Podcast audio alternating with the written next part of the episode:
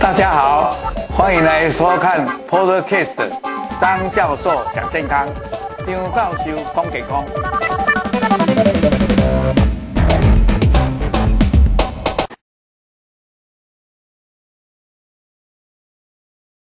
大家好，那么我们今天是第三堂课，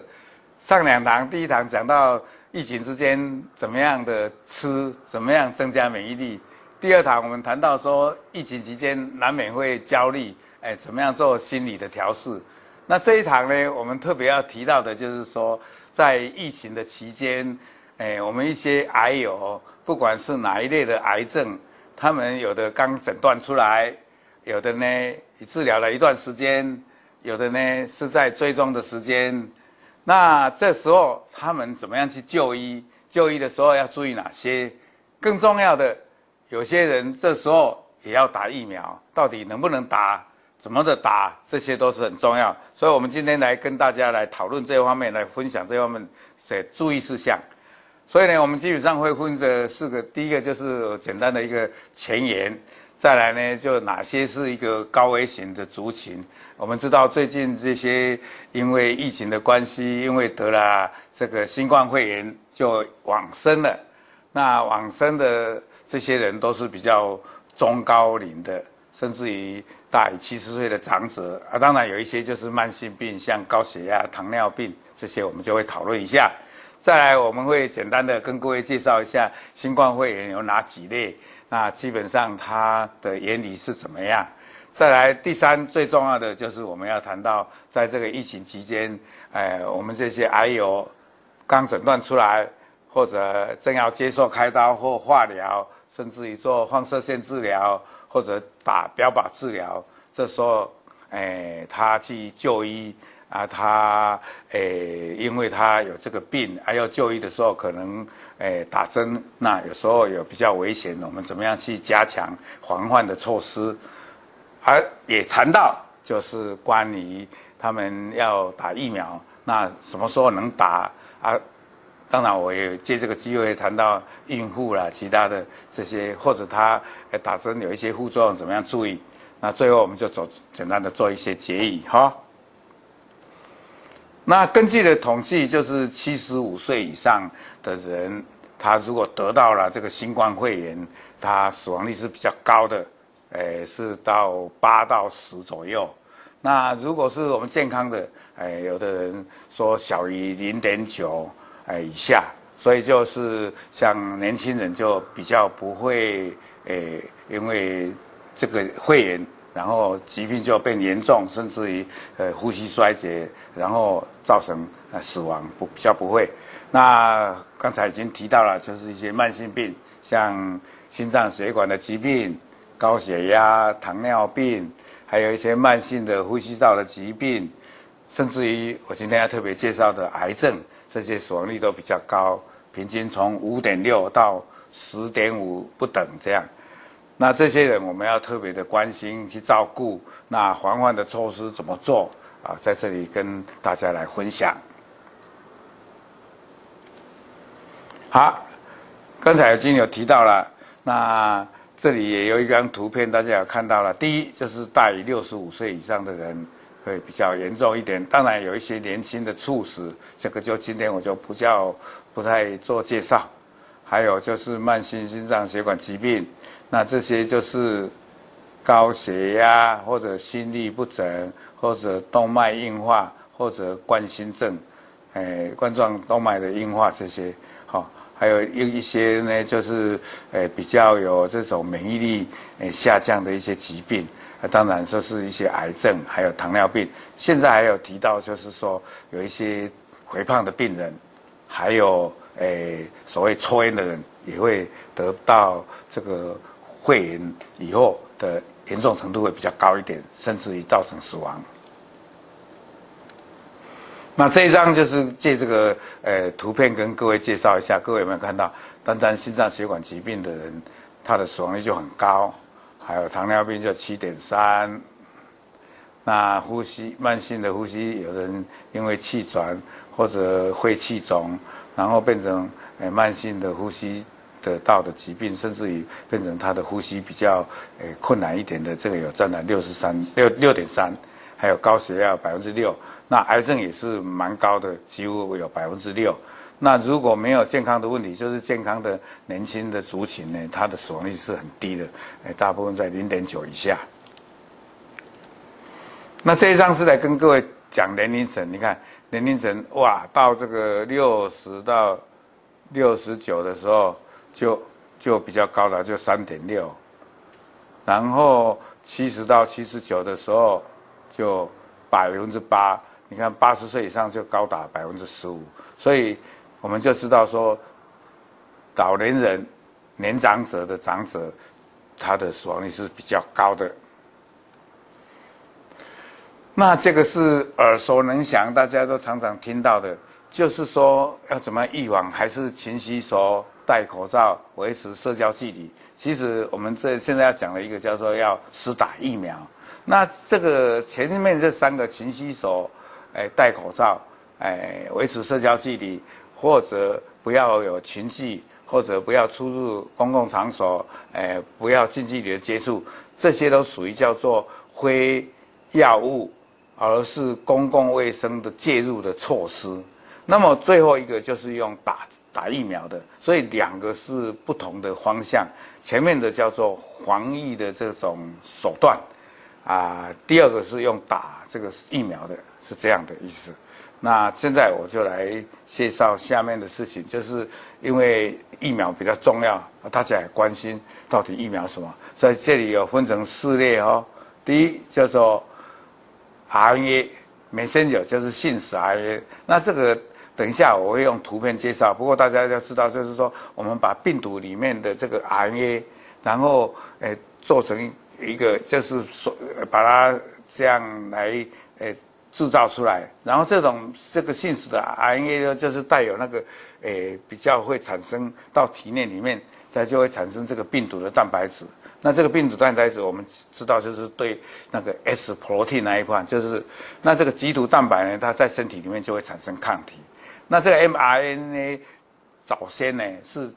比较没有这个疫苗，所以这一次这个 Moderna 啊，飞瑞呃 BNT 呢就是这一种，它。是第一次制造，所以比较没有经验。但是它如果一制造出来以后，它的速度很快，量可以量产，安全性也高。但是它有一个小小的缺点，像莫德纳要保存在负二十度，那这个 BNT 飞瑞的这个疫苗呢，就要保存在这个诶七十度。所以在这个冷链中间，我们就要很小心。那现在都相当运作得很好，所以在美国几乎都用这两种打。再来这个叫做灭活的疫苗，那灭活的疫苗顾名思义就是把这个呃新冠肺炎的这个病毒 COVID-19 的病毒呢，就把它弄死掉，或者让它不活化，不会在体内复制，然后把这个完整的这个死掉的这个一呃这个不活化的疫苗再打到身体，然后让身体产生免疫反应，所以这个是最传统的，很多。哎，以前的病的疫苗都是用这种制作简单、技术传统、保存就很方便了，所以这种都做起来就很简单。但是它有一个小缺点，就是它的免疫期比较短，而且它的保护力好像比较差一点。这样，第三种就是载体，那顾名思义就是载体，就是在一个载着载着它的载体。那这个载体呢，就是用一种没有害、对身体没有害的这个腺病毒，然后载着我们这一段就是诶新冠肺炎的这个病毒，然后到我们的身体，然后去让我们身体感染。那这个就是所谓的 A G，还有永生永生的这个就是这个载体。那这个制作起来也是比较复杂一点，但是它现在做起来像 A G 的诶效果也不错。永生永生它还有一个好处就是打一次就好。但是呢，它可能保护力会稍微比刚才讲的这个，诶，莫德拉或辉瑞的比较差一点，但是比灭活的就比较好一点。那再来最后一种叫做用重组蛋白，也有人叫做次单位的这个蛋白。那意思就是说，把这个抗原里面的一段最重要的这个蛋白拿出来，然后放在一个诶基因改组的一个质体里面，然后让它在诶这个细胞株里面培养。产生了很多的这个抗原蛋白质，那这些抗原蛋把它量化，呃不，现在把它纯化，收集起来，然后它当然起先就是，呃，在动物去做，叫做临床前，在第一第一阶段、第二阶段这样，甚至于现在我们的高端还有联亚，还有我们现在美国的 Novavax 也都是用这种的。那这种它有人是说它免疫的反应力比较差，不过他们现在都会加上很好的佐剂，那免疫的反应就会好一点。那这个它就是唯一一个大家在想的好处，就是副作用比较少，比如说发烧啦、肌肉疼痛啦，或者呃稍微呃什么呃打的地方会痛啦，呃甚至有人比较疲倦呐，这些它就比较少。但是它有一个小小的缺点，就是。大量制造有有点麻烦，因为在细胞株里面培养，所以这个也是一个要呃蛮蛮蛮大量的生产的时候，一定要一个工厂很大，量能很够的才能去做，这样大概是这样。呃，这一张图片是跟各位来介绍一下，就是说因为我们现在在整个全球里面有很多种不同类型的疫苗，呃，包括美生效 RNA，还有重组蛋白，就是次单位的蛋白。还有灭活疫苗，还有这个牛津大学英国的这个载体疫苗，哎，那这些还有当然有 DNA，因为现在还没有上市，我就不讲。那这大概这四大类的这些疫苗没有关系，它打到我们身体以后，我们身体里面就有一种叫做巨噬细胞。那这个巨噬细胞呢，我们又叫做。诶，抗原表现细胞为什么这么讲？因为这个抗原细表现细胞就是它会去认识这些疫苗这个外来物进来，所以它就会启动一系列的这个免疫反应。那这些在这个巨噬细胞的这些启动的免疫反应呢，就会有分成两种 type，两种形式。第一种呢，就是它会借着这个诶所谓的叫做 MHC one，这个很绕舌。它中文就又叫做，呃，主要组织相容性复合物第一型，也可以叫做 HLA one，就是人类白血球抗原第一型。那这个东西呢，就会启动起来，就会让这个 T 细胞的这个 T 细胞有一个受体会结合，它就会被被激活起来。那这个激活的东西，它在这个细胞表面有这个 CD8 这个诶表面的这个抗原，那这种东西就就会变成叫做毒杀性的 T 细胞，那它就会启动去杀死这个病毒，所以这方面是牵涉到是用毒杀性的 T 细胞，所以叫做细胞性的免疫。另外一个最重要最重要就是会启动体液性的免疫，就是会启动抗体，也就是这个在我们这个诶。巨噬细胞里面这些抗原蛋白这些疫苗呢，它就会启动这个 MHC two。刚才这个是 MHC one，啊，这 MHC two 呢就是主要组织抗溶性复合物的第二型的，它也是会跟一种叫做 CD four 这个 T 细胞结合，啊，借着这个 T 细胞的这个受体结合，结合以后它启动让它活化起来。那么这个活化它是一种有是叫做。帮助性 T 细胞的时候，它会叫那个我们身体上的这个 B 细胞，B 细胞就是在产生抗体的，它会让 B 细胞变成一种有记忆的，就是知道这个诶抗原来了啊，然后呢，这个 B 细胞就会变成一个记忆型的 B 细胞呢，它就会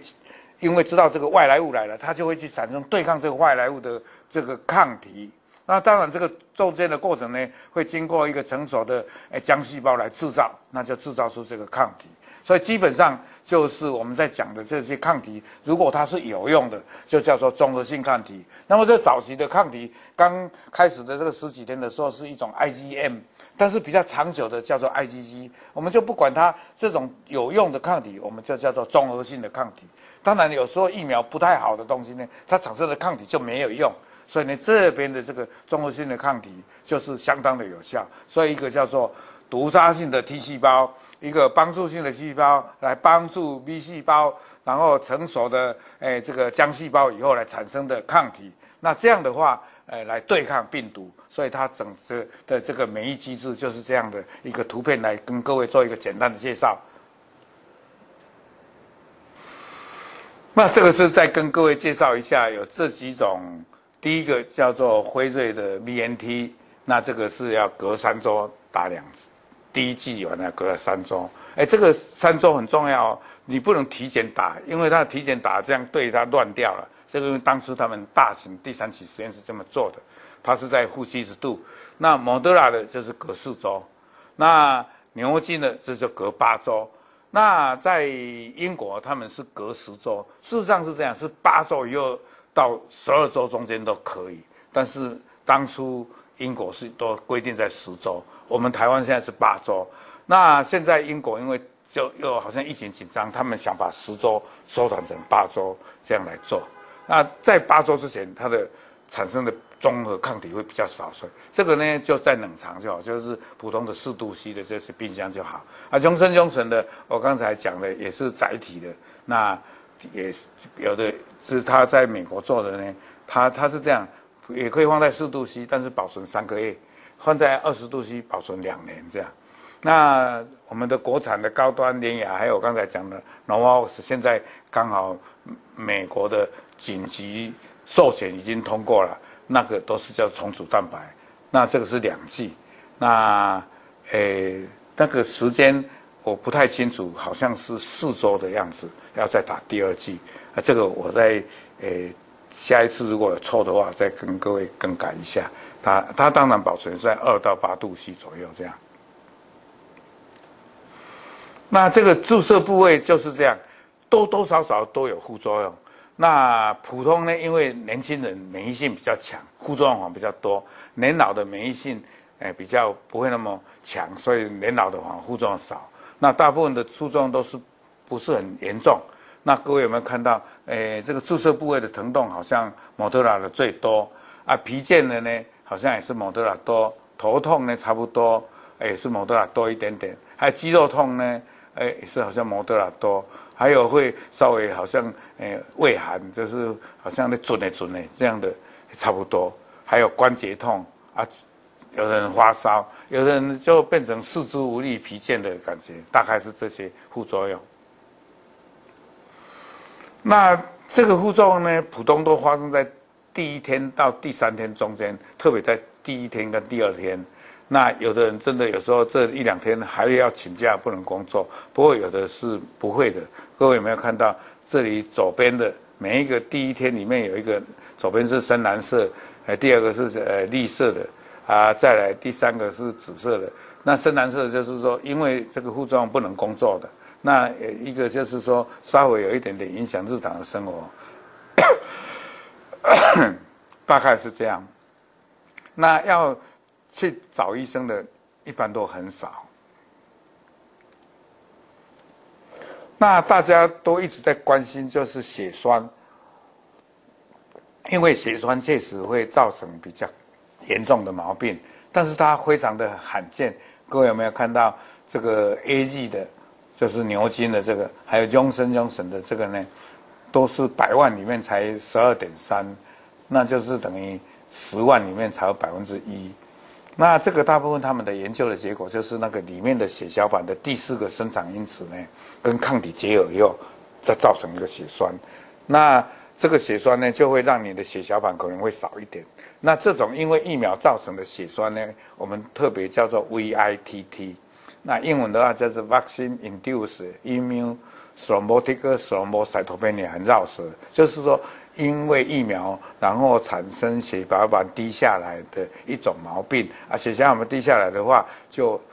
造成它跟诶这个这个激活它，然后跟这个疫苗之间，然后造成这个血液的凝固比较有状况，然后塞在血管里面，这样的事情就大家比较担心，因为在血栓有很多的地方，血栓它的症状不一样。它大部分是在，所以第一天以后有什么症状，那个不像是在打了疫苗以后四天到一个礼拜里面的。那如果出现在那个眼睛后面的那个叫做脑静脉的窦的地方，它就会严重的头痛或者视力模糊。如果它是发生在这个肚子里面的长腔的些这个诶长细脉的的这个。的这个血管的话，它就肚子会持续痛，而且痛得很厉害。那再来，如果它发生在血下肢的话，它就可能下肢会肿胀，或者下肢会疼痛。如果它是发生在肺部的话，它就会呼吸困难。所以发生在肺部的，我们叫做肺栓塞；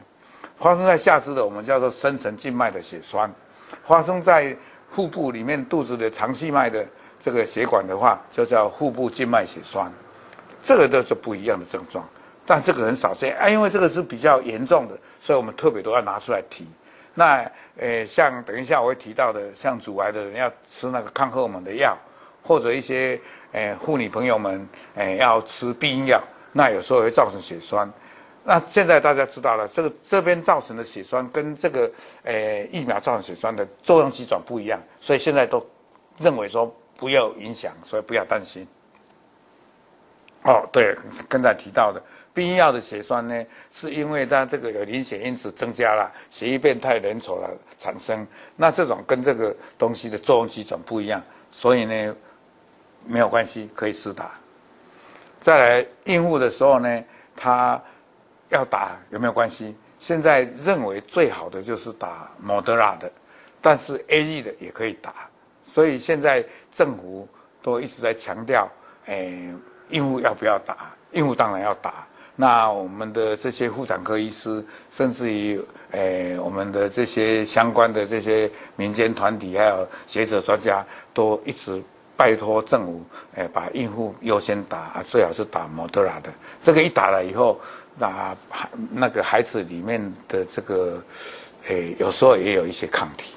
啊，他如果是生下的孩子，那你。诶，这个哺乳的时候也可以对新生儿有保护的作用。那其他的接种就很重要了，比如说你发烧，那你身体有一些病，那可能你要等那个病好了或者发烧退了再来打。那如果你以前有血小板的毛病或血小板比较少，那可能要跟医师谈，那些这种不能打。那另外呢，有一些人诶，在癌症的人治疗的话，用一些免疫的抑制剂。但是在乳癌用的这个免疫治疗阿兹托利楚麦这个药呢，却是没有关系的。这一点我要这里跟大家来提醒。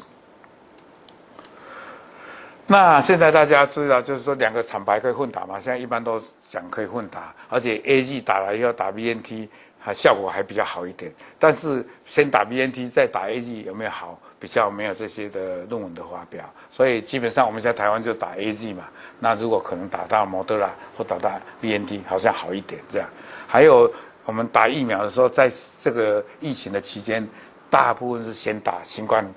肺炎的，然后再打其他的疫苗，比如说再打流感疫苗或打这个肺炎，呃，这个链球菌的这个疫苗。那一般就隔十四天。如果你第二个要打的这个疫苗是那种。我刚才讲的灭活的疫，呃，这个疫苗的话，就要四个礼拜，就是二十八天，要这样的禁忌。那现在我们就总个来跟大家讲，如果是癌症的怎么样？那我先，因为我本人是专门治疗乳癌的，所以我跟大家介绍一下，嗯，乳癌的患者的注意事项。他化疗的时候，普通是在化疗的前一个礼拜或两个礼拜打啊。如果化疗后，最好测了一下白血球，白血球正常了才开始打。大概就是也是两个礼拜，那打标靶、免疫治疗、放射线治疗，还有抗荷尔蒙治疗就没有没有什么关系，不受限制。那你要手术啊，最好手术的前的一个礼拜前就打了，或者手术完隔两个礼拜或一个礼拜才再打，不要在手术中间去打这个药。那因为手术完就是有伤口啊，伤口的时候有时候会发烧，那你再打了这个，有时候这个发烧两个就混在一起，啊，不晓得是哪一个原因，这个时候比较小心。还有这个很重要，如果你要开刀的时候，你是要诶、开右边的，你最好打左边。而且如果呃这里有一张幻灯片，就是说你要去照诶这个乳房摄影，那你照乳房摄影的时候，因为这打了有那一侧可能它它的腋下淋巴腺会大起来，那你这样照，如果在同一侧的话，哎，你搞不好会以为是那个诶、淋巴转移，所以呢要打另外一侧。还有，我们现在有一个新的药，就是在抗荷尔蒙的药，一个叫做诶细胞周期的抑制剂，就是 CDK 四六的抑制剂。那这个药呢，有时候它会白血会降低，所以一定要等到白血上上来的时候，正常的时候再去打它。那这个癌症的讲得很复杂，不过我大概跟各位讲，我们这个癌就分成一个叫实体癌，一个叫血血癌。那血癌的呢，大部分都可以打，但是如果做自体的诶干细胞的移植或者骨髓的移植，这种一定要等三个月后才能再打，其他的都没有进。啊，如果实体的癌呢，就像肺癌啦，诶这个大肠癌啦、乳癌啦，或者诶这个甲状腺癌啦，这些呢都没有什么限制。他、刚才提到的就是，哎，这个 CDK 四六的，要等他白血球恢复了，他、化疗也是在化疗前一个礼拜或者治疗以后的两个礼拜才去打。好，再来就是跟各位介绍一下，哎，去医院怎么办？这些都是重要的。第一，你去的医院最好次数尽量减少；第二，去的时间尽量短。第三，去的时候尽量不要坐公共交通工具，有家人陪着去啊，陪着家人尽量再少一点啊，在医院逗留的时间短一点，然后口罩一定要戴，而且要戴的这这个正确的姿势，就是说这个要缝要弄得很好，这里都要弄得很好啊，内侧不要去摸到它啊。现在最好戴的还有戴这个呃护面罩，这样就比较好。还有正确的洗手，上一次已经提到的内。外、夹、弓、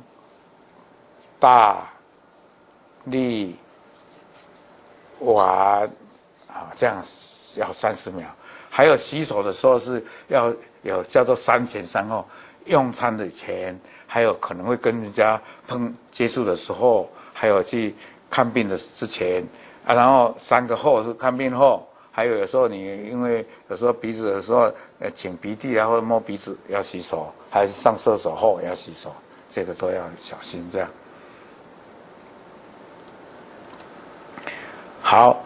然后最重要最重要就是说，如果你有癌症的病人，如果你身体上有一些不舒服，而且这不舒服和以前的不太一样，你一定要去就医。或者要跟你的主治大夫联络，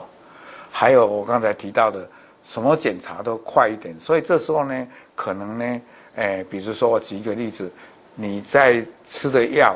就拿这个慢性处方，因为你没有什么状况啊。如果你是在诶做放射线治疗，那你要跟医生约好的时间再去，不要太早去。那再来就是说，现在有一种方法，就是说放射线治疗会比较弄得短一点。啊，一次的量比较多一点，而且不造成伤害的话，就是次数把它减少就对了啦。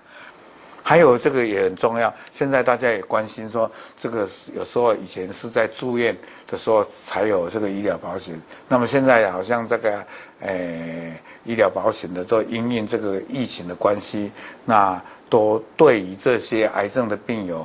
你如果取得证明说你因为是在癌症的期间有这个疫情的关系，那你呃改成